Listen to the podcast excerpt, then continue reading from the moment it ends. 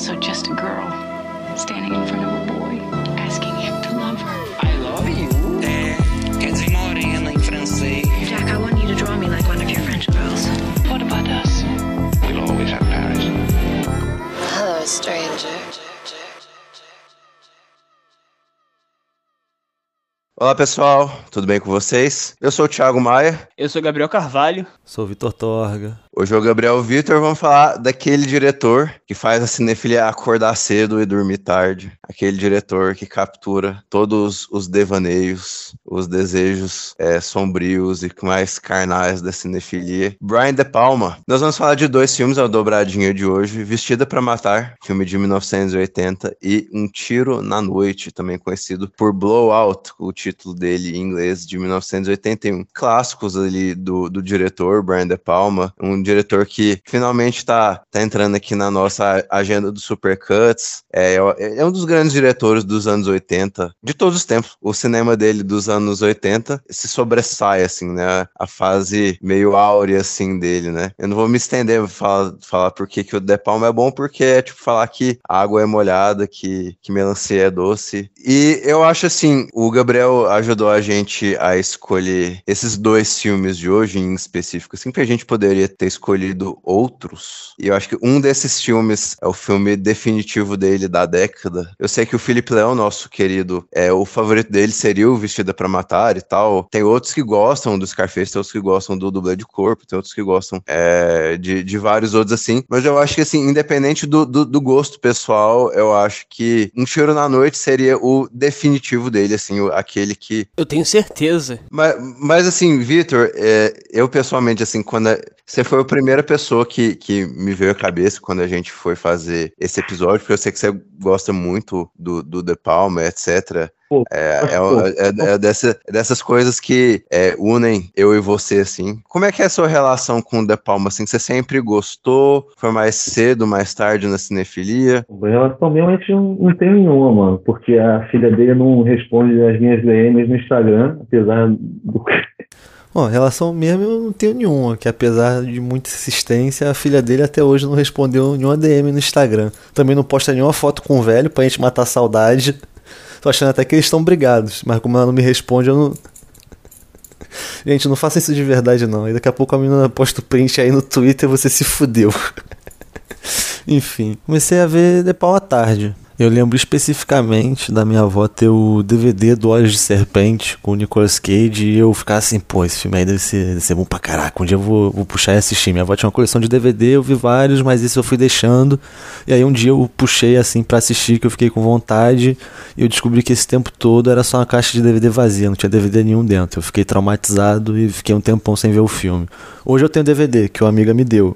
Mas é, aí eu dependia muito de DVD, Netflix, passar na TV, não tinha manha de achar o filme, aí demorei de ver. Primeiro que eu lembro de ter assistido é o Intocáveis, que é um DVD da minha avó também, é o mais famosinho assim, é o que tinha para ver lá. Hoje em dia até acho um dos mais fraquinhos, né? Mas para começar tá de bom tamanho. E você estava falando com a gente antes também sobre é, o tipo de cinema que o De Palma faz, né? Uma conversa que você teve com uns amigos. Não, eu tava conversando com o pessoal que a gente vê que diretor bom assim normalmente faz filme de dois jeitos. Ou faz daquele jeito que a gente não consegue entender como é que o cara fez, como é que ele fez pra câmera filmar daquele jeito, para ter aquele visual, para ficar assim. E tem diretor que faz filme de um jeito que a gente olha e fala, pô, por que, que não tá todo mundo fazendo assim? O cara tá, tá explicando a melhor forma de fazer do jeito super simples aí, para todo mundo poder fazer, usando os melhores recursos de câmera, de montagem, de narrativa. E para mim o De Palma é um diretor que faz uns filmes muito simples, assim, tipo, claramente, tá na cara, assim, que todo mundo devia olhar e falar assim, pô, o cara tá fazendo um negócio legal pra caramba ali, pô, tá mexendo com uma coisa super interessante. E aí, sei lá, e vai nessa vibe assim para mim. Todas as escolhas dele nos filmes dele, eu fico impressionado. Eu acho que ele tem uma precisão é, ímpar assim de artista, um dos maiores de todos os tempos no sentido de um cara por trás da câmera com todo o respeito assim, em bolar narrativa, em encaixar arquétipos, em fazer tudo isso é, com referência, com homenagem, com originalidade. É um cara fora da curva assim. E, e quando a gente vê os filmes dele realmente parece que piora os outros filmes que a gente assiste, porque a gente olha e fala assim, porra, cara, o que, que não tá fazendo desse jeito? O que, que não tá usando essas ideias para transformar em alguma coisa que nem ele faz? é, é ridícula, assim. Ela merece todas as hipérboles. E você, Gabriel? Olha, Tiagão, o primeiro filme que eu assisti do De Palma, se eu não me engano, foi Os Intocáveis, que estava disponível na Netflix. De, de filme que estava disponível, assim, para assistir. Mas olha só, no hospital, eu não tava conseguindo assistir filme, né? História boa. Não tava conseguindo assistir filme. Aí o Michel assistiu Missão pra Marte. Falou que tinha sido um filme incrível, que ele tinha chorado. E eu falei, vou assistir Missão pra Marte, porque eu, eu tenho uma quedinha, assim, por esses filmes existencialistas no espaço, sabe? É, não interestelar, tô falando de Contato, A de Astra, Contatos Imediatos Terceiro Grau também, que foi um dos primeiros Spielberg que eu assisti. E aí eu assisti Missão pra Marte, né? E foi o um único filme que eu assisti durante a minha internação. Durante esses 15 dias foi Missão para Marte. Ué, você disse que não tava podendo ver filme? Não, pô, não tava conseguindo. Estado psicológico, mano. Ah, sim. Eu não conseguia, tudo me dava gatilho. Eu tive que reassistir seis temporadas de Community, que eu sabia o que ia acontecer. Eu não podia, eu não podia ficar com a expectativa, o que, é que vai acontecer? Depois de um tempo só, eu me dei abertura pro desconhecido, que foi Missão para Marte. Dito isso, voltando lá pro início. É, Os Intocáveis, é, Scarface é, e Um Tiro na Noite. Filmes do De Palma que eu assistia. Um Tiro na Noite já ficou lá no topo,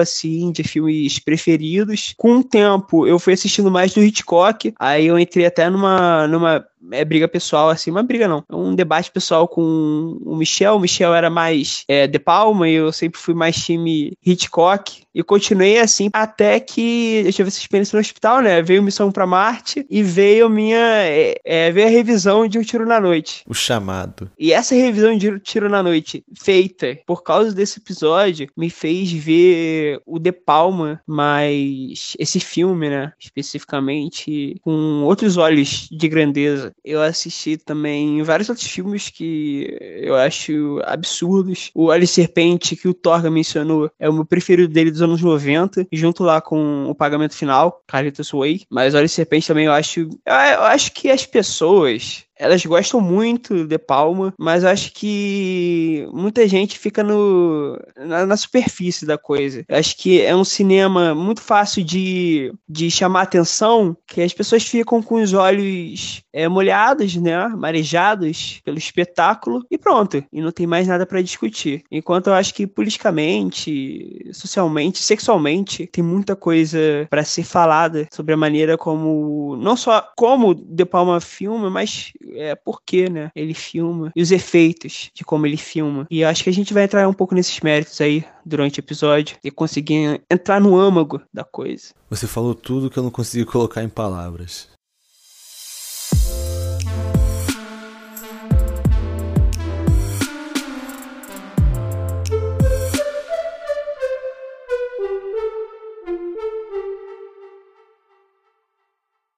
Uma mulher misteriosa de óculos escuros assassina uma das pacientes do psiquiatra Robert Elliot, interpretado pelo Michael Caine, e decide eliminar o último único vestígio de seu crime, a prostituta Liz Blake, que é a Nancy Ellen, ex-esposa do, do diretor, que testemunhou o crime e precisa solucioná-lo para que deixe de ser uma das principais suspeitas dele. Eu sempre faço por ordem cronológica, mas me, me, parece que o Vestida para Matar é um filme é, destinado a, a, a, a ser provocativo em, uma, uma série de formas meio únicas de Palma. Assim, não é, não é uma, uma provocação por provocar, assim. São provocações é, bem, muito bem pensadinhas ali e que eu acho que são temáticas, de um lado, são bem Hitchcockianas, assim, tem aquela cena que se explica o que aconteceu, assim, e é muito, é, é, muito do psicose também, que se explica o que aconteceu no filme, que se explica um certo comportamento também da, dessa personagem principal e tal, né? É, mas eu sinto que o Vestida para Matar, ele, ele é um filme que, vendo 40 anos depois, nos coloca, assim, eu acho que ele é um filme muito recente, eu não gosto tanto do, do filme quanto outros do De Palma, mas eu, eu, te, eu tenho a impressão de que essas discussões é, são um grande trunfo do filme. Eu não, achei, não achava isso na primeira vez que eu vi. Não, eu acho que tudo que você tá falando aí é um pouco do que o Psicose também já tinha, né? E aí, 30 anos antes, que causou polêmicas, né? Também um pouco de, ser visto como retrógrado. Mas, mas falando do De Palma, o que se tem, né? Essa percepção é superficial da coisa, as pessoas, elas permitem, né? A inteligência delas começar e terminar no fato da referência. Ah, não, porque a gente tem aqui o crime perfeito, por exemplo, que é uma temática comum do, do Hitchcock. Esses filmes que lidam com protagonistas tentando elaborar o crime perfeito. E aí você tem, né, é, é, essa personagem que, de certa forma, né, tanto no Psicose quanto no Vestida para Matar, consegue lidar com esse crime perfeito, entre aspas, pelo fato da, da dupla identidade, né? Que aí lá no caso do Psicose, era do Norman Bates com ele personificando a mãe morta dele, né? Spoiler de psicose. Só que aqui no De Palma, isso, isso se complexifica de uma forma. A gente pode muito bem entender o filme desde o princípio com essas personagens femininas. Eu acho muito engraçado, né? Em ambos os filmes, a Allen, que era esposa do Brian De Palma, do, nos dois filmes, elas são. Ela, a Nancy ela é uma prostituta. No, Tiro na Noite é, não é muito uma prostituta, mas uma, uma acompanhante, e a gente já vai chegar lá. Só que o De Palma, né, ele coloca essa personagem central da vida dele para interpretar esse personagem marginalizado. E não por um, um, um fetiche em. É, as pessoas falam também da, da violência do De Palma contra corpos femininos. E não por gostar disso. Essas personagens são muito anti-heroínas é, de ambos os filmes. E aí você tem, né, essas duas personagens, a personagem da Nancy Allen nesse filme e a personagem da Andy Dixon no início do filme. O filme começa com ela tendo um sonho e ela passando o sabonete no corpo dela. E é uma cena com um teor erótico, mas um teor erótico pertencente à protagonista da cena. Ela passando o sabonete por ela mesma, ela tocando o corpo dela, ela sentindo o corpo dela, até que aquele sonho, que a gente depois descobre ser um sonho, é interrompido por um homem que pega ela e assassina ela. E ela vai acorda e ela tá sendo estuprada pelo marido dela. Então, nesse filme, no Vestida para Matar, essa personagem feminina, rodeadas por um universo muito hostil a elas. E toda aquela cena, e a gente vai ver, né, a cena por quão divertida ela é, por quão intrigante ela é, por quão o suspense é bem construído. Mas aí a gente pode ir para um campo mais intelectual e de uma construção também muito inteligente do, do De Palma na cena do museu, que é pela ameaça. E aí a gente tem é, aquela, aquele jogo das luvas. E a gente fica pensando quem vai ser o, o, o, assassino, quem tá perseguindo ela, quem a ameaça por lá. E de certa forma, tudo naquele espaço pode muito bem ser ameaça. É, é um, um, um, universo que o De Palma cria, até mesmo o taxista. O taxista que, que ela entra no carro com o homem e o taxista é um voyeur e mexe no espelho para prestar atenção nela com outro cara. E como outro cara depois você tem a, a revelação de que ele não tava lá dando mole pra uma mulher de meia idade ele estava lá espalhando né, a doença venérea que ele tinha dessa forma, né, invasiva. E parece, né, no filme que cria-se muito esse antagonista masculino. Para mim, o ponto distoante do filme é o personagem do filho da, da protagonista, que eu acho que seria o único personagem masculino. Ele é o representante da gente dentro do filme. Não sei, porque eu não vejo ele meio como um herói. Ah, mas o nosso papel dentro de um filme do De Palma não é de fazer papel de herói. Que a gente não tá salvando o dia, a gente tá assistindo o que as pessoas estão fazendo. Porque, não, porque você tem esse personagem, a gente pode pensar em um primeiro momento que ele é o cara, né, que tá ajudando a desvendar lá todo, toda a trama, junto com a personagem da, da Nancy Ellen, que presenciou o, o assassinato. Tem uma relação ambígua com, com essa personagem, e de certa forma ela é uma representação da mãe dele que sobreviveu. E aí você tem no final do filme, né, no clímax, uma cena em que ele tá olhando, né, pelo binóculo e ela tá tirando a roupa e ele tá observando ela, né, de, de maneira voyeur, só que ao mesmo tempo ele, ele sente um incômodo com isso. E logo no final do filme você vai ter uma cena em que tá na cama dele. Isso são umas coisas muito que complexificam o negócio, sabe? Para você não, não olhar ele, ele como não, personagem bonzinho. Os protagonistas do filme, que são o filho da mulher assassinada lá e a prostituta, eles não resolvem nada, não resolvem absolutamente nada. Pelo contrário, eles têm que ser salvos no final. pela personagem da policial feminina. Exatamente, exatamente. E a policial feminina não foi lá porque eles ajudaram na investigação. Foi o médico, o psiquiatra do psiquiatra que percebeu e chamou a polícia pra lá. Negócio meio Indiana Jones. Se não tivesse feito nada, teria acontecido a mesma coisa. Mas essa coisa deles interromperem o processo investigativo é engraçado, né? Que tem a cena do, do outro taxista depois, que a Nancy sai do carro, aí ele vai lá e abre a porta, e ele vai lá e machuca a policial, a policial que tá indo atrás dela. Nesses dois filmes, depois a gente vai chegar no Tiro na Noite, o De Palma, ele é irônico quanto a essa percepção do, do herói quanto essa percepção, percepção de, do idealista que vai resolver as coisas por conta própria. Isso é salvo o dia. Isso é pior. Não, vamos voltar. Exato, mas é por isso que deixa o negócio meio em muitos sentidos, mas aí eu acho que a coisa da, da policial feminina é, é interessante. Essa coisa desses personagens, desses dois protagonistas quererem salvar o dia, isso é algo incentivado pelo delegado. Ele tá pouco se lixando se eles vão se colocar na mira da morte. Ele fala: não, você vai lá, invade o negócio e pega lá os documentos.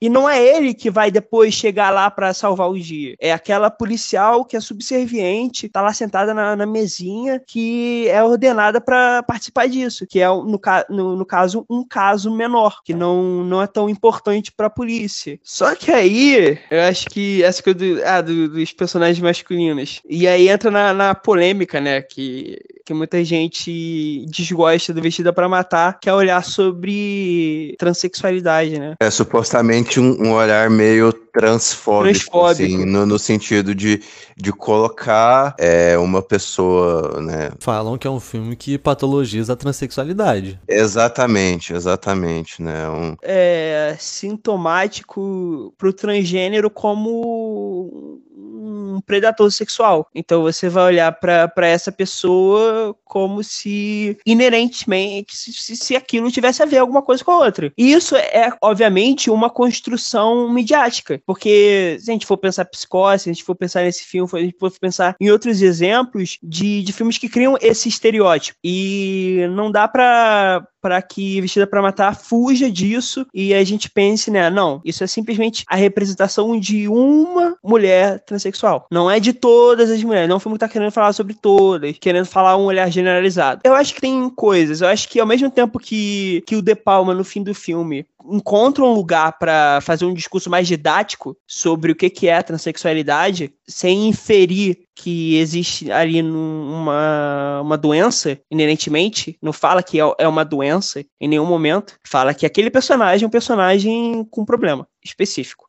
Por outro lado, eu não gosto eu, da cena final, da sequência final, porque acaba colocando, né, pra Nancy Allen, pra, pra personagem feminina, protagonista do filme, o fardo de viver com terror. É natural que o destino desse filme seja que, que uma mulher vai sofrer as consequências das patologias sexuais de outra pessoa. As pessoas comentam que pode ser considerado transfóbico você posicionar essa figura de uma mulher trans e você dar a ela o papel desse olhar predatório masculino, dessa do olhar masculino como predador, de você, mesmo colocando uma mulher trans que teoricamente teria que quebrar essa ideia de binaridade de gênero, você reforçar um estereótipo de gênero masculino em cima da figura dela para fazê-la, para permanecer ela no lugar de vilã do filme. É interessante que é um filme que as pessoas falam abertamente sobre isso, porque é um filme que, dentro do contexto da narrativa do filme, a personagem é identificada como trans. Por exemplo, no Psicose não tem isso. E já no Psicose a gente tem que inferir, apesar de que não é difícil a gente inferir que é um, é um vilão que está lidando com uma certa percepção de padrões de gênero quando ele se veste de mulher para cometer homicídios e tal. Mas eles não comentam sobre transexualidade ou sexualidade. Eles ficam numa base ali de complexo de Édipo assim, e que a gente pode inferir muito a partir disso, mas a gente não, não fala sobre é, crossdressing ou questão de gênero, de mudança de gênero, de transgeneridade, não binaridade. E, a, e o fato de que ele é, dá esse 180, né, ele sai de uma figura masculina para feminina, é, acentua a vilanidade dele dentro do filme. Obviamente você tem uma penca de metáforas aí, mas no filme The Palm você tem explicitamente o fato de que a personagem, a vilã, é trans está cometendo esses crimes com uma forma de extravasar a disforia de gênero que ela sofre, que está passando. Não, porque a crítica que se faz a isso é que quando você lida com essa patologização de pessoas trans colocar no lugar de vilania, normalmente o arco que se tem para isso é que a pessoa trans, quando ela não tem a liberdade para se expressar livremente por conta das amarras da sociedade, ela não, tem, não pode expressar a sua própria liberdade de gênero, ela é confinada a isso, a forma como isso se expressa, a forma como esse abuso que ela sofre se externaliza é com a própria pessoa trans virando serial killer, virando abusador sexual, virando pervertido, virando vilão de filme. Ao passo que na realidade é o contrário, essas pessoas são as vítimas, são as pessoas que mais morrem, que mais se matam, que mais passam por essa violência. Então tem esse fator que é muito comentado e é inevitável da gente ter que passar por isso ao falar sobre o filme, eu acho. Mas é por isso que eu não gosto de cena final. Que para mim seria um momento de você inverter o olhar, que nem o Psicose mesmo faz. Você termina com o olhar do Norman Bates, colocando aquele personagem como protagonista e querendo chegar no, no âmago daquele personagem. Enquanto o filme tá mais é, interessado porque, porque na fundamentação. E a gente vê na última cena do Psicose, quando o cara tá lá, é viajando e ele fica. A mosca pousa na mão dele e ele olha e fala assim: não vou nem machucar essa mosca, o pessoal vê que eu sou inofensivo. E aí tem um fade para tirando o carro que ele jogou na lama, puxando de volta para mostrar que ele na verdade representa muito perigo. Apesar dele estar sob a presunção de que ele é inofensivo, ele representa um perigo enorme. E o filme acaba com isso, o filme acaba com a lembrança do perigo que ele representa. E aí, Vestida para Matar acaba sendo um filme que não é sobre isso. Ah, o filme do De Palma é um filme que depois que a protagonista mulher morre com 40 minutos, não vai passar por uma investigação efetiva, como o filme do Hitchcock, que vai ser a irmã da vítima e um detetive, e tentando desvendar isso, vai tentar passar uma... É vai realmente tentar surpreender a, a, audiência com a revelação de que o Norman e a mãe são a mesma pessoa, esperava que a, que a mãe do Norman fosse a vilã e etc. E aí você acha que são entidades separadas, mas quando elas se. Como é que fala? Quando elas se juntam, que tem esse choque para a audiência, né? Dessa não binaridade do vilão. E no filme do De Palma, como fica muito claro esse sentido de homenagem desde o começo, e você pegando a partir disso, acho que fica mais aberto a forma como o filme lida, porque fica claro desde sempre assim que o personagem do psiquiatra vai dividir esse papel, vai espelhar esse, esse papel assim dessa disforia de gênero. E aí é, acho que isso convida mais esse debate, deixa mais aberto e leva mais a essa a essa visão, né? E também me lembra muito o filme Cruising do William Friedkin, que também é um filme que remete muito a, a, a um espaço LGBT na época, né, nos anos 80, a, a falar de como o espaço LGBT é percebido. É um filme que fala sobre é, baladas gays, de sadomasoquismo e coisas assim. Que também foi um filme muito criticado por passar essa imagem de, de gays com um povo degenerado, um povo sujo, um povo que só quer saber de sexo, promiscuidade, e não tem nenhuma questão de valor, e eles não se importam, e só querem saber de transar, e tem um assassino que está saindo por aí matando gays nos bares, e nem isso é suficiente para fazer eles pararem de sair, transar por aí em público, como se eles fossem um bando de tarados. E na verdade eu acho que é um filme que é muito crítico a essa própria opinião que você teria com, com essa comunidade. Mas a tamanha é a falta de representatividade, de representatividade. Você ter qualquer outra representação desses grupos, que você quando coloca ele sobre uma análise de outra ótica, você não tem uma comparação que chama de representatividade positiva, né, etc. Acho que tem uma cena chave para entender essa dinâmica dentro do filme, assim. Ou pelo menos, se você quiser, assim, se. Porque para mim, assim, eu, eu sempre. Não, no sentido de ficar julgando é, diretor por ser progressista, conservador, retrógrado ou não, tal, assim, mas eu, eu, quero, eu quero saber qual que é a perspectiva do diretor, para eu, pelo menos, assim, julgar a, a intenção de onde quer, ele quer me levar, sabe? Me levar como telespectador, como audiência, né? E tem uma cena que eu acho chave pra, pra gente ver que, na verdade, o diretor, ele não tem pelo menos na minha visão, assim. Ele não tem essa intenção em marginalizar ainda mais esse grupo, né? Que tem, é uma cena que é a, a, a, famosa entrevista, né? Que é uma personagem trans num, num, num programa de, de, de, televisão, né? Então, vendo essa cena, eu me, me, me deparei com, com duas conclusões, assim, né? Que é, eu acho que é a gente não pode subestimar como a consciência pública mudou em 40 anos. É, é você, você vê esse esse diálogo, essa, é, essa coisa assim, são coisas básicas que eles estão falando, olha, isso aí é, é normal, assim, é, eles estão. É, eu vejo todo esse diálogo como uma tentativa de normalizar aquilo. Psicose, ele, ele pode se contentar com o lugar do estudo do personagem muito específico. Então, esse personagem X, e a gente tá falando desse personagem X Mas essa cena, essa cena, por exemplo, que você citou, Thiago, ela já dá um pouco de indício de que o caso do Vestida para Matar é muito mais amplo, muito mais geral. E por isso talvez seja é, mais questionável. Exatamente, porque no Vestida para Matar parece estar colocando pessoas trans. Não, você pode muito bem argumentar que o Norman Bates não seja trans.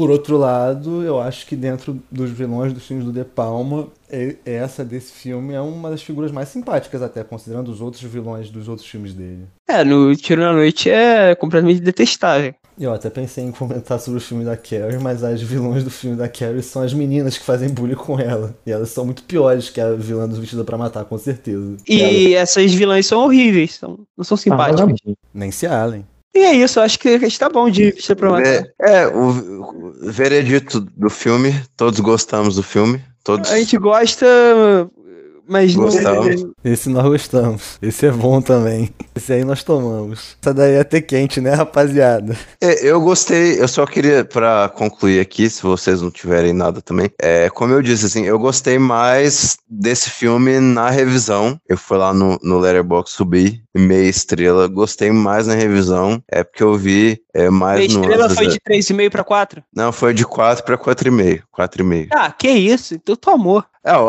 eu acho que quando eu, vou. Um filme do De Palma eu, vou- eu dou 4,5, é, já é meio decepção, né? Porque Que isso? já é. Como assim não é o melhor filme que eu já vi? Pô, todo filme do De Palma que eu acho perfeito, eu fico assim, pô, esse homem brinca muito, que isso. Eu acho que tem, é, como, como a gente bem entrou em detalhes, assim, tem muita nuance, tem muita coisa que me, me pegou na- das discussões, dos temas, essa, essa coisa do sonho, é, dos vários sonhos que estão ali, é, o, o sonho inicial, o sonho final. E porque na primeira vez que eu vi, eu me peguei mais pelas, pelos maneirismos usuais dele e tal, mas é, vendo, vendo, re- revendo depois de tempo, depois de ver mais outros filmes dele, De Palma, e- etc e tal.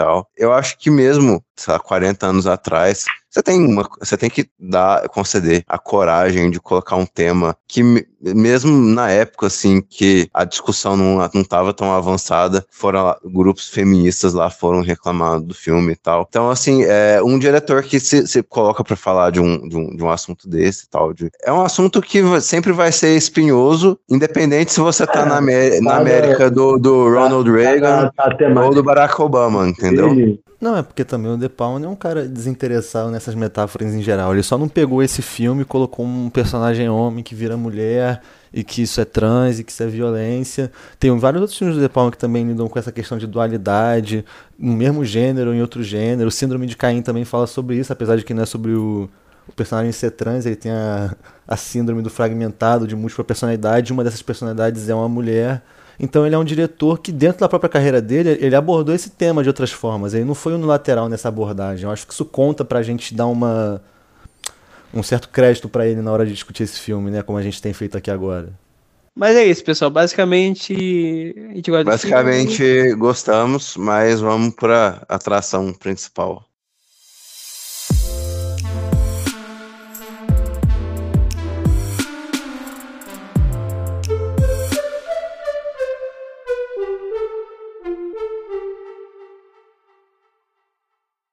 Enquanto capta mais efeitos sonoros para a biblioteca da produtora de filmes onde trabalha, Jack Terry, interpretado pelo John Travolta, acidentalmente se coloca em meio a uma conspiração maior que ele, ao gravar o suposto acidente de carro que culminou na morte de um político influente. Sua curiosidade o leva a unir forças com uma outra testemunha do evento, Sally Nancy para que todos os acontecimentos sejam esclarecidos. Filme muito É. bom. Muito bom é o Vasco ganhar do Cruzeiro do Maracanã lotado. Blowout é inacreditável. Concordo, inacreditável. Vamos lá, vai, Gabriel. Começa aí. Ah, pensando, pensando, pensando, pensei. Pensei, eu acho que o protagonista nesse filme, ele, ele é uma espécie de herói. Eu acho que ele é uma espécie de herói, é, certo modo. É um cara, diferentemente do Vestido pra Matar. Tem várias oportunidades, né, que ele pode se aproveitar da Nancy Ellen, mas ele, ele parece muito, muito educadinho com ela. É o herói castrado dos filmes do De Palma. É, quando você pensa assim, os protagonistas masculinos, entre aspas, do outro filme do De Palma, um dos protagonistas masculinos seria a mulher trans, é uma personagem que, não, de novo, na concepção transfóbica de mulher trans, é um homem que quer ser castrado. é, fisicamente. E aí tá na dualidade com o menino, que é o filho da, da mulher assassinada, que ele é castrado emocionalmente pela morte da mãe. E aí ele se castra emocionalmente e não se envolve com a, a menina lá que é a prostituta, né? Tem essa impressão de que eles vão formar um casal, porque eles são um casal investigando crime, etc.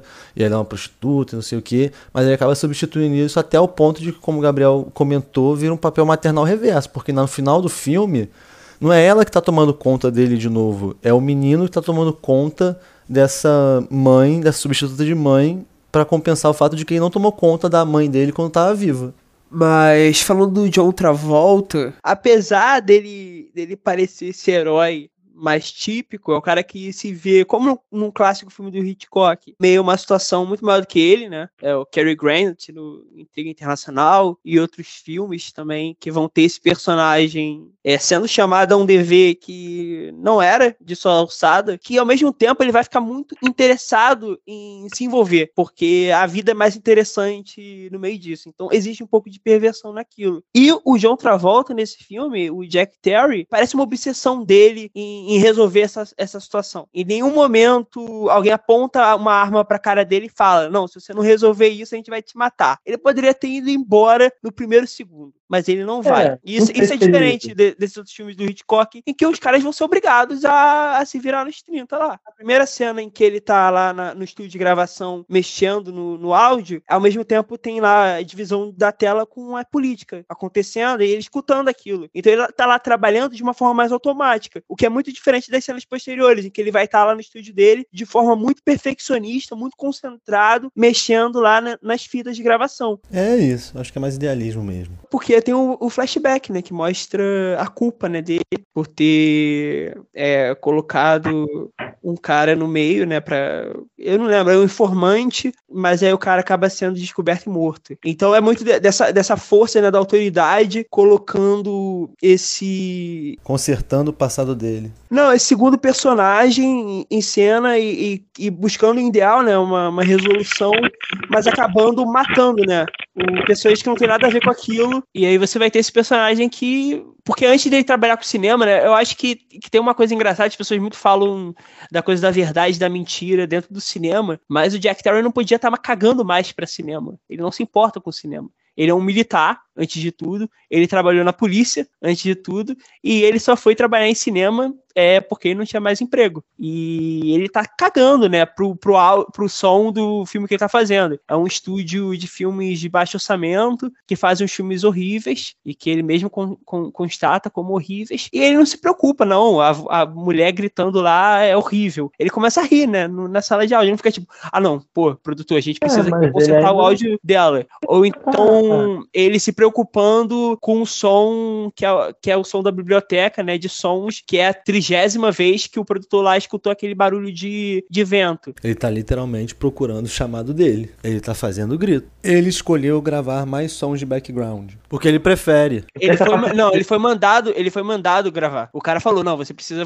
é, pegar mais barulho de, de estoque. Mas ele prefere fazer isso. A cena dele gravando barulho de background é o que ele quer fazer. não, é a profissão dele pra fazer aquilo. Mas ele curte. Eu acho que ele curte. Não, eu não acho que é um chamado a dever. Ele tá fazendo um negócio, ele gosta de fazer, trabalhar com áudio. E é o que eu falei, tá procurando o chamado dele. Não tá se divertindo, tipo, ah, mal posso esperar pra gravar esse som de sapo. Mas é nessas tarefas que a gente vê a aptidão do cara. Eu acho que você falou certo, ele tá procurando o chamado. Eu acho que é muito mais uma procura dele do que um chamado é, secundário. A pessoa chamando e ele indo. Ele sendo a força motor do negócio. E aí, porque ele é essa figurativa, no sentido de ter aptidão pro trabalho, a gente pensa que ele vai ser uma figurativa que ele vai incitar o romance com essa garota. Mas aí não vai, porque ele é a figura castrada. Aí eu acho que esse idealismo dele não tá, não tá presente no cinema, na arte. Eu acho que tá presente numa coisa política. Mas o filme também é sobre isso. É como se dentro do próprio cinema mesmo você pode encontrar alguma coisa que seja interessante pra você e que não necessariamente é uma coisa que é interessante pro entretenimento.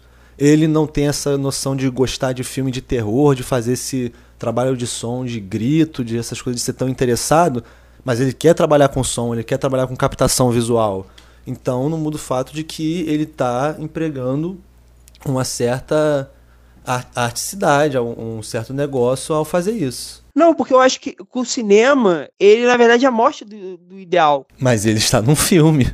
O fato de que ele é um personagem de filme que está desiludido com filme e cinema não muda o fato de que ele é um personagem de filme. É um pouco da, da metalinguagem da coisa. Essas coisas B de gênero que não tem, que não dá a mínima são as coisas que o cara que tá fazendo o filme mais aprecia. Não, é porque, é porque você disse que, assim, é, que ele tá desinteressado. Ele, o personagem, está desinteressado. É sobre o filme. O filme sendo um filme, mostra que o próprio cinema abre essa possibilidade de expandir interesses. Mas eu não acho que é uma carta de amor. Ele é um cara que não queria estar fazendo filme. Ele acha que fazer filme é abaixo do que ele deveria estar fazendo. Mas a única forma dele resolver o que ele tem pra resolver é fazendo um filme. Ele tem que fazer outro filme. Tem uma cena Que o, o Jack tá conversando com, com a Sally, se não me engano, que é a personagem da Nancy Allen. Que ele tá conversando com ela, aí tá falando do, do background dele, do que ele fez. Ela vai lá e fala, né? Ela, ela pergunta sobre o trabalho dele como policial. Ela fala, mas pô, eu achava que você gostava de, de filmes, né? Você não fala que, que é apaixonado por filmes. Aí ela responde, é, mas é que filmes são legais e tal, filmes são demais, mas isso é, isso é vida real, isso é vida real nas ruas. E eu acho que a personagem, essa personagem também é muito, é muito interessante também, essa personagem que ela é maquiadora, e ela bem coloca, né, como o propósito dela como maquiagem é uma maquiagem que não pareça ser maquiagem, que não pareça ser maquiagem de cinema. Ela fala, não, que a maquiagem da Barbara Streisand, elas, eles não sabem fazer a maquiagem dela. Ah, eu estou de maquiagem agora. Aí o Jack vai lá, você tá de maquiagem? Sim, eu estou de maquiagem, mas a minha maquiagem não, não dá pra perceber que é maquiagem. Então ela também tem um- um- um Não, e os dois protagonistas eles estão envolvidos ali num meio que tem muito a ver com isso de charlatanismo, de falsidade, de duas caras. Ele trabalha com cinema, ela trabalha com maquiagem, não especificamente com maquiagem de cinema, mas com maquiagem. E eles anseiam por usar esses apetrechos que normalmente são usados para disfarçar, para confundir, para mostrar uma coisa superficial, mentirosa. Eles estão ambicionando outra coisa. Ele quer usar essa, essa gravação de áudio para fazer trabalho policial, investigativo, para reportar esses negócios. Ele não quer estilizar o áudio, ele não quer fazer uma estilização da, da mídia física. Ele quer direto na realidade. E ela tá- é, fala que quer usar maquiagem não para esconder coisas, mas para acentuar, para mostrar como as pessoas são de verdade, quer trazer a verdadeira face assim, não é um, um disfarce. Então tem esse paradoxo interessante aí. Mas eu acho que, que, que, que isso, no fim das contas, acaba sendo muito triste. Que você vai ter a impossibilidade desse, desse ideal. O ideal da arte é a morte do ideal político, o ideal americano da coisa, e acaba sendo meio que um encontro de opostos, ou um desencontro, né, desses opostos, que é o ideal cinematográfico. Aí você chega no final do filme, você tem um grito ideal, você tem um grito perfeito. Aquele grito perfeito significa o oposto, é a morte do ideal. E mesmo a maquiagem. Aí no final das contas você tem é, uma personagem que você não vai poder é, reparar os danos causados a ela por maquiagem. Aquele corte no pescoço, aquele corte no pescoço, você não vai ter como maquiar aquilo. Você chega na, no, no hematoma mais crucial, que é, que é o da morte. É um filme que fala o que todo mundo sabe, que filme não resolve porra nenhuma. Eu acho que isso tem muito a ver com o cinema do, De Palma. Você tem o personagem também do, do vilão, né? A gente acabou não mencionando o vilão, que também é um cara obcecado por um ideal, né? Do crime perfeito. Que é uma coisa de maluco, que ele vai inventando coisa pra chegar no crime perfeito. Não, agora como a gente precisa matar essa mulher, a gente precisa é, falsificar. Não, isso é outra questão que também remete ao, ao outro Hitchcock, o Janela Indiscreta, que é um filme que fica naquela ideia de, de olhar para o espectador e falar, pô, o espectador do cinema é tipicamente um, um público interessado em consumir essas violências, essa- essas coisas assim. E, e até sacaneia o Hitchcock falando assim, pô, vocês não têm vergonha de querer assistir essa, essa baixaria, essa sujeira, esse assassinato, de vocês ficarem vindo aqui e, e curtindo isso, esse entretenimento de vocês. E aí no Blowout é, você tem isso tá epitomizado na figura da mulher que tá dentro do próprio filme. Assim como a gente está vendo um filme incrível é, que tem toda essa questão muito triste, dentro do próprio Blowout a personagem feminina ela é morta por um funcionário do Estado e o grito dela, que se traduz no grito final do filme, que o cara diz que é um ótimo grito para um filme de terror, literalmente a violência contra a mulher, essa- essas opressões, etc e tal, se tornam o cerne do que é entendido como a base do cinema narrativo americano. Se baseia em todas essas formas de opressão continuamente através da forma do cinema. E o filme do Blowout está endereçando isso diretamente na trama, no, no comentário e na própria existência. Eu, eu vejo o cinema, é, tá, até que a, a discussão fu- fugiu um pouco disso, sim, é, mas eu acho que o cinema e, o- e o fazer, se não o cinema é, tá, tá, é um tema central desse, desse coisa. E a, a gente não comentou, nenhum de vocês comentaram assim, mas tem muito da identidade pessoal do Brian De Palma, que ele se identifica como ele conta que ele era desses geninhos de escola que montavam o próprio computador, que faziam as próprias invenções e tal. Não, Investida pra Matar é mais autobiográfico ainda. O personagem do Keith Gordon, que é o adolescente que constrói computador, o Brian De Palma também construiu computadores na adolescência, também tinha uma relação conturbada com a figura da paterna dele por trair a mãe. Que Exato, eu acho que exato. O Tiro na Noite é autobiográfico no sentido do, do personagem do, do John Travolta é ser meio. Talvez o Brian De Palma, politicamente, ele tenha algum ideal assim, em resolver alguma coisa, mas ele, ele sabe que, Foi- em foi- termos foi concretos, ele não consegue fazer aquilo. A A única coisa que ele consegue resposta fazer é filme. Mas, ao mesmo tempo, os filmes são insuficientes. E é uma tragédia pessoal pra ele. Os filmes vão ser sempre insuficientes. Mas é, se a história do cinema, a história dos filmes, a história da violência contra a mulher, contra minorias, filmada e veiculada e projetada e comercializada, o Blowout é um filme que tem a noção disso, está se apresentando como isso o tempo todo. E continuando, né? E eu acho que tem toda essa teia que transforma o filme num filme é, muito dramático e emocionante. Eu, eu chego a me emocionar no final do filme. Eu fui, né? é, esses. é, a minha relação emocional com o De Palma é uma relação que eu construí depois, revendo e assistindo outros filmes e, e chegando um pouco nesse lugar da- da- de uma tragédia mais pessoal, sabe? Não é simplesmente a coisa é, do filmezinho de sessão coruja que a gente vai ficar engajado é, na trama e vai ter a resolução da trama e você vai ficar lá no suspense e pronto. Você vai ter o seu entretenimento é, perverso do dia. Não, tem, tem uma, uma melancolia ali, tem uma, uma tragédia em meio a toda essa perversão, obsessão, Cara, toda essa. São várias as tragédias no filme, né? os filmes do De Palma não costumam terminar com mulher morrendo. Carrie.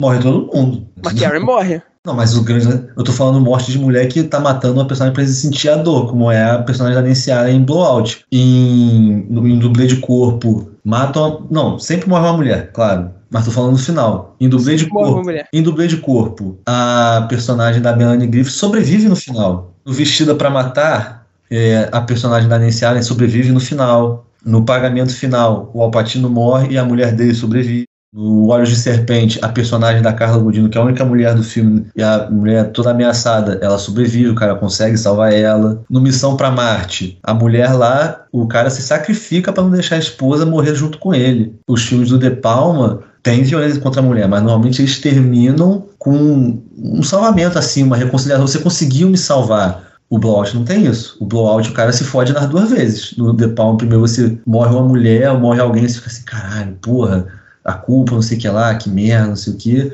O blowout já se fode. E essa coisa, né, do, do De Palma, no fim das contas, é, assim como o Jack Terry tá ajudando a encenar novamente a violência contra a mulher, é, é, é um pouco um fardo, né? É uma coisa contraditória no bom sentido, da, A da única, a, ambiguidade. única, a única forma de memória que existe dessa pessoa é a dor dela compartimentalizada para um, pra um projeto de filme. Isso é macabro demais, isso é, horroroso, e você pode Bem macabro. falar, é, negativamente sobre No- isso. No caso, todos os filmes do De Palma são como.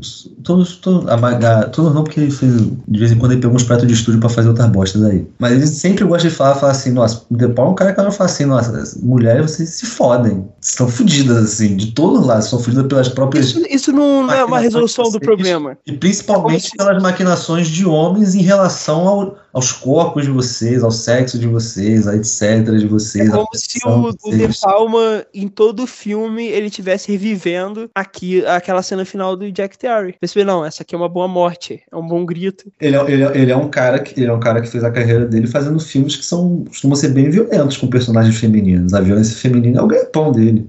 Vocês também não comentam. Outra tragédia do filme é a tragédia americana mesmo, né? De, de você é, ter então. ele. Porque o, o filme é inspirado no incidente de Chappaquiddick, né? É o, é o incidente que tirou a, chan a chance do último Kennedy a ser presidente, né? Porque o, o, o JFK morreu na, na presidência, é, o Robert F. Kennedy morreu também nas primárias democratas em A gente, 68. a gente- a gente falando morreu como se não tivessem pipocado esses caras. O Ted Kennedy, Pipo- morreu, os irmãos dele foram pipocados. Pipocaram os dois, né? E, o- e o Ted Kennedy teve, teve esse episódio de, de- dele. Episódio. Não, é, foi um episódio, um Pô, você, quer retorno. você- Super você Cuts. quer resumir a vida do cara a um evento? Foram vários episódios. Era um cara. episódio Não. Tô relatando aqui para os ouvintes, né? Ele vai, ele retorna de Boston para Washington, que ele era senador. E nesse retorno, que ele estava num evento de campanha, é, ele sofre um acidente de carro e a secretária dele morre. Ele sobrevive. Aquela altura, ele era muito especulado de ser o candidato democrata para presidência em 72, para pegar o Nixon na, na reeleição. É, aquilo queima muito ele porque porque na, no, no boletim de polícia ele não tenta salvar a, a mulher, né? E, e- e são uma série de coisas que tá muito explícitas ali na forma como o De Palma é, encena o incidente, né? Mas é, é mais assim sobre como, como assim, as instituições americanas estão sendo utilizadas ali para esconder do, do público e do povo o que de fato aconteceu naquilo. É, e se você não tiver esse, essa figura do grande herói, o Jack Terry, o povo nunca vai saber e tem, tem, tem todo o desfile ali no final, né? Então é um filme sobre som, sobre É, imagem e sobre cinema. So- cinema é som e cinema é imagem, né? A, a imagem que é projetada e como o som e a, e a imagem constroem a história.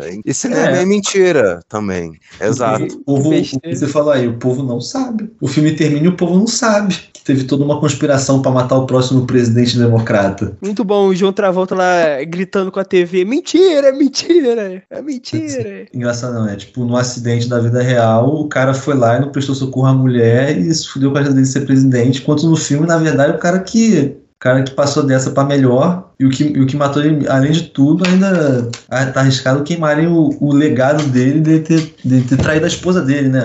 Com a menina lá que armaram. Legal fazer esse filme um ano depois assim da eleição do Ronald Reagan, fazer um filme acusando de ter uma grande conspiração para tirar os democratas do poder. Ainda mais usando um caso de um, um candidato democrata que se fudeu por culpa própria. É, o que aconteceu foi o seguinte: o, o Ted Kennedy era tido como um candidato forte, né? E, e ele perdeu é, o respaldo é, todo dele, e aí isso inspirou o Partido Republicano é, a, a fazer o Watergate, porque é, no, no- no contexto do Watergate, o, o- assim, na, na mentalidade dos republicanos, tinha um candidato democrata que se chamava George McGovern, que ele, a- além de ser um senador de um estado pequeno, ele, ele era um candidato muito à esquerda. Acho que até hoje ele é o candidato mais à esquerda que já concorreu pelo Partido Democrata, assim, é alguém de, de propostas é, ultra progressistas e tal. É, e, e o Partido Republicano queria que ele fosse o candidato. Então, eles vão lá e, e invadem o Hotel Watergate e eles fazem as escutas, eles se interessam em manipular a corrida para que seja é, o George McGovern, e no caso foi ele mesmo, e ele, ele perdeu de lavada. É, o Jack Terry mesmo, meio que, que é o responsável, né? Por, por causar todas aquelas mortes. Quantas mortes que você vai ter uma culpa, culpa parcial do, do protagonista? Se o protagonista não tivesse se metido naquilo, as mulheres assassinadas pelo John Lithgow, elas não teriam sido assassinadas, porque não teria. Não teria Isso, é- motivo. isso, é- isso, é, isso, isso é culpa do Jack Terry, não é culpa do cara que foi lá estrangulhar as Não, pessoas. cacete, eu não tô falando disso. Eu tô falando que é esse, essa busca ideal, Você- é, pelo você, ideal. você é foda, viu, Gabriel? Você, você Não, não, você tá passar pano pra careca, né? Não, isso aí, isso aí tá é, conluio contra mim, porra. Eu tô falando aqui um negócio na moral. Que é algo que vai amaldiçoar o personagem mesmo. E já tinha amaldiçoado. Ah, a culpa lá do cara que, que morreu no flashback foi do Jack Terry? Não, porra, foi do, do, do gangster, cacete. Mas ele ficou com culpa. Mas é a mesma coisa agora. A culpa do Jack Terry que a, a Sally morreu? Não é a culpa dele. Mas ele vai ficar com culpa. Porque ele colocou ela pra. pra E ele, vai, e, ele vai, e ele vai sentir só o, o peso existencial assim por ter se envolvido. Ele tentou resolver e deixou tudo pior. Eu, eu acho que eles iam acabar. Eu acho que eles queriam matar a menina de qualquer jeito. Eu acho que eles iam Não acabar. ia, não ia. É, é- é no, no início do filme eles dão dinheiro pra mina ir embora da cidade. Ela vai, e ela vai, ela quer ir embora, ela pega o, ela pega o trem, o, o Jack vai lá, puxa ela do trem e convence ela a Ah, ficar. é. Ela ia embora. São- São dois personagens idealistas, né? Ela, Não, eu não ela acho tá que é querendo exatamente- deixar o idealismo dela de lado. Eu tava pensando no gerente dela, que é o Denis Farina, o cara que. O Manny alguma coisa. O careca, o, de- o cara que interpreta policial no filme do De Palma, ele faz o Sim, policial. sim, ele faz o policial no. Vestido pra Matar. É, e aí nesse ele faz o. Nossa, eu não sei. Eu, vi- eu viajei. Na minha cabeça super era claro pra mim que na primeira oportunidade esse cara ia matar ela. Não, esse cara também tava querendo fugir dos holofotes. Ele parou de aparecer porque ele. Não sei. Eu achei que o filme era mais perigoso pra mulheres na primeira vez que eu vi. Eu não sei. Não, é perigoso por causa do Jack Terry, que ele vai lá e, e obriga a ser perigoso. Já aconteceu com- resolver o caso. Já aconteceu com você, Gabriel? Você só queria ajudar a ser um cara legal e acabou piorando a situação pra todo mundo. tô, achando a história, tô achando a história desse Jack Terry parecida com a sua. Ah, porra, nem, nem te conto. Mas é isso, é isso aí. Pior é- Mas é isso. Mas eu não acho ela idealista, porque eu acho que. é, Não, não, momento, veja. Eu acho que ele Ve- convence ela a ser idealista. O idealismo dela é Eu depois acho, que, eu acho que fugir. tá lá, eu acho que tá lá. Que- Aqui o negócio Não. da maquiagem é um negócio meio idealista. Não, dela. mas a, a maquiagem é mentira. É como se o Jack Terry estivesse falando que o idealismo dele é fazer o, o grito perfeito no filme. Ele Não. chega lá no estúdio, as garotas estão lá gritando e ele tá tipo, ok, próximo. Não, ele tá mas, cagando mas, pra mas é aquilo. idealista no, sentido- no mesmo sentido que eu falei do filme. Assim como o filme sai, o filme que eles trabalham, o, o áudio deles sai de ser uma. de fazer isso para trabalhar com um filme B e vai para uma investigação, ela também, é, essa noção dela de uso de maquiagem e tal. Também, também é o que leva ela a essa questão de se envolver com esses negócios, com essas pessoas, e a personalidade, o arquétipo que recai sobre uma mulher assim. Não, porque ela Isso. fala que ela precisa de dinheiro pra sustentar o que ela quer fazer, que é maquiagem. Então por isso É. que ela se envolve com, com, essa, com essa galera aí da pesada.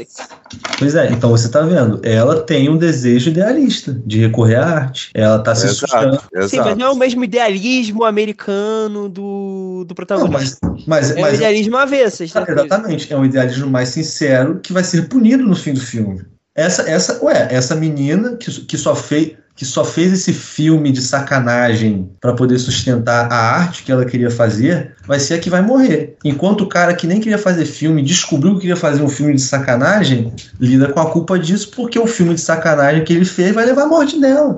Me perdi na primeira vez. Filme de sacanagem não, no filme de descoberta, assim. Ela, fa ela faz o, o filme de sacanagem, que é o cara lá filmando, Aham. né, no pega e tal. Ela se envolve com esse negócio é, duvidoso, né? Entre Sórdido. Pra fazer uma coisa que tem até uma, uma maquiagem que não parece que é maquiagem. É uma, é uma, é uma verdade idealizada. É uma, é uma, é você... Uma mentira. Não, é uma... Idealizada. É, idealiz- é, idealizada nesse sentido que é uma, é uma concepção de aparência. Que diferença faz pra, pra pessoa se a, se a cara dela tá parecendo X ou Y? É só uma idealização nesse sentido. Ou seja, parte diretamente do desejo dela de que ela, e ela quer fazer isso. Mas o idealismo do protagonista é Não, idealismo, idealismo. Não, o, idea- o idealismo dele é, o idealismo dele é servir. E aí ele não consegue. O cara morre no serviço dele e a menina morre no serviço dele. E outras pessoas também morrem. É, ele faz. Sim. Ele E faz. ele não consegue, O e ele não consegue é, revelar o segredo pro público. Ele Exato. perde as fitas. Tudo que você consegue quando você tenta usar a arte como uma forma de trazer à tona uma mudança de perspectiva política só resulta em frustração pessoal e morte de artistas que estavam interessados em fazer arte. Veja, ele. A menina não queria fazer nada disso, a menina, a menina só queria fazer maquiagem. E aí passaram e passaram. Mas, mas aí eu, eu volto, né, pra cena final, do, pra uma das cenas finais do filme, que é quando ela tá lá na estação de trem e ela tá conversando, né, através do. da escuta. Ela tá com a escuta e ela tá lá falando alguns sonhos, né, coisas que ela, ela queria fazer, eu acho que Nova York, não sei onde. Uma- uns desejos que ela queria fazer com, com o Jack, né? Até mesmo a, a possibilidade desse casal fica muito na, no campo das ideias, dos, dos sonhos, do, do ideal. Cara, naquela hora você devia sair daquele carro, sair correndo atrás dela e falar: sai daí, vamos entrar no carro, vamos embora. Ele só pode. É isso, cara. Ele, ele podia ter pegado essa menina e ido embora e ter vivido uma vida feliz com ela. Mas é isso. Você, você, o filme é sobre isso. Você só vai conseguir você tirar a culpa. É isso, eu volto lá pro início que eu falei, que ele era meio que um herói, mas eu acho que no fim das contas tem muita perversão ali por trás, tem muita, muita obsessão que faz com que Ele ele, não- ele não seja um melhorou. heróico assim. Ele não melhorou a vida de ninguém. O candidato morreu, a menina morreu, até o assassino morreu, nem ele teve um final feliz. E o único cara que tá vivo é o cara que tá em depressão com tudo que aconteceu.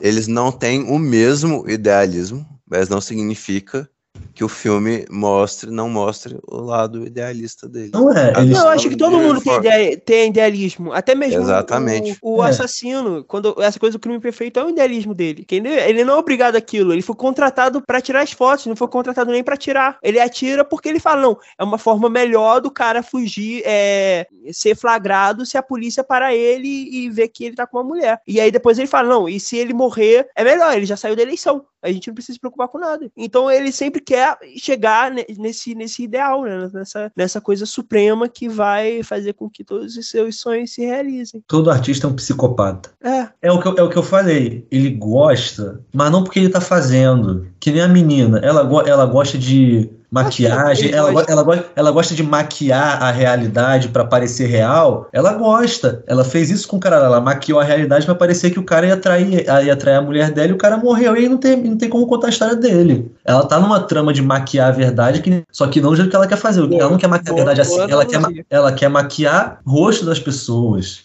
é muito menos um amor à arte do que O desejo de um fazer amor, um amor ao que a arte é capaz de fazer É isso. pra é sobre- maquiar a é realidade. É sobre a possibilidade, é sobre, é sobre como dentro de todas essas, do que essas coisas que a gente acredita que sejam artes e, e culturas e não sei o que, na verdade é a linguagem que interessa as pessoas. O cara tá interessado na, de, na, em como a ele vai construir a linguagem que vai explicar o que aconteceu. Tem uma cena em que tem um casal lá que tá, tá juntinho, tá agarradinho, tá dando uns beijinhos. E aí tá lá o John Travolta na ponte e o microfone, né, que eu acho que é uma shotgun que ele tá lá usando. Aquilo parece um rifle, mano. Então aquilo é meio, meio perverso, aquilo... E aí o casal fica incomodado, né, sai de cena. Mas a E- arte é uma arma. Sim, é uma As arma. um pessoas negócio- morrem. Pare- parece muito bem pela, pela montagem daquela cena, quando tem o tiro, um tiro na noite, ele poderia muito bem ter sido feito, dado pelo próprio Jack Terry, porque a gente não vê a arma. O que a gente vê é ele apontando aquela shotgun, o barulho sendo escutado. Então, ele meio que é o, é, é- é o responsável né, nesse, nesse início, metaforicamente, mas pelo restante do filme, ele é responsável por tudo que acontece. É. No momento que ele decide continuar com a investigação, por conta própria. Mas a metáfora, a metáfora do filme é a arte como uma coisa que te leva à morte. A arte não. É a produção, você fazer alguma coisa, te leva a morrer. As pessoas, o cara tá lá gravando esse som que parece uma, ah, isso que afasta o casal. Ele fala assim, esse cara, esse cara é tarado, o que que tá fazendo olhando pra gente? Esse cara é voyeur, não sei o. Então, Pipintom. É, mas é, mas é o que eu falei, tipo, até, até nessa cena em que ele tá gravando as coisas no começo, mesmo que ele não esteja nem aí pra filme, etc e tal, que ele não ligue pro filme que ele tá fazendo, ele está bastante engajado em gravar as coisas. Todo som ele vira, ele aponta, ele tá curioso. mas ele dá uns sorrisinhos assim estranhos. É Mas isso. é, mas é, mas é menos pelo, pelo amor à É coisa. isso que ele não gosta tanto, ele consegue enxergar o semblante do que interessa a ele. Mas aí eu, aí eu É, volto. e é isso que essa aventura possibilita a ele, ele poder viver essa aventura dentro dessa coisa que interessa a ele. E se fuder por causa disso, porque é, o- é a verdade que existe, você achar que filme, que filme, que essas coisas são a solução para esse tipo de coisa. Mas é isso, é sacanagem. Quando, na verdade, filmes são essencialmente a, o resultado da combinação das coisas que a gente tá- tá- acha que eles estão expondo. É sacanagem. As duas horas né, de gravação. Acabou, acabou a cordialidade. Tem alguma consideração Ora- final, Vitor Torga? Tem, vejam esses filmes e os outros dele, que é tudo muito bom. Quer fazer seu top 5, não? Blowout, Carlitos Way, Body Double, Femme Fatale, Olhos de Serpente. Eu vou de primeiro lugar Carlitos Way, segundo Blowout, é, terceiro Carrie, quarto Dublê de Corpo e cinco Olhos de Serpente. Blowout. Segundo lugar. Pô, tem muito filme, né? Cara, eu acho que eu vou Olho de Serpente. É, dublê de corpo. Eu vou dublê de corpo. Quarto lugar. Eu acho que eu vou de Caritas Way. Quinto lugar, empate técnico. Empate técnico, eu fiz aqui a Começou, de começou a mentirar, começou. O que, que ele pode falar seis filmes? Você pode falar seis filmes agora, é isso? É, Fantasma do Paraíso e Missão pra Marte. É, né? Tá aí a lista engraçadinha do sujeito. Fica como indicação pros ouvintes, o top 5 de cada um do De Palma. Ué, ga- galera, é pra ver tudo, tudo, tudo. Acabou, tudo. Ué, do começo. Ué, pô, indicação, vê tudo.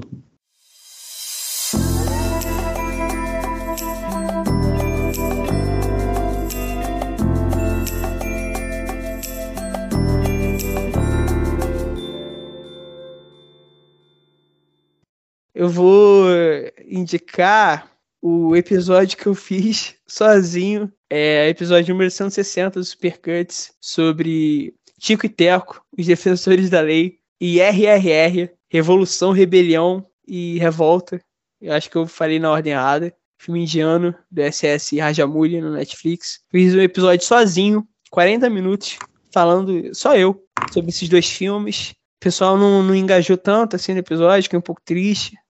Acho que podia ter mais, mais aderência do público. A gente também tem um vídeo lá no YouTube, porque eu falei, ah, vou gravar sozinho, o que, que eu vou fazer? Vou gravar também o, o, o vídeo. Aí eu gravei o vídeo e aí fiz lá uma montagem maneira. Tem uma abertura lá com, com imagem também, se vocês quiserem ver a versão é, dessa vinheta de indicações com, com imagem também. a Ca- gente Caso vocês queiram ver só a vinheta, sem nenhuma indicação.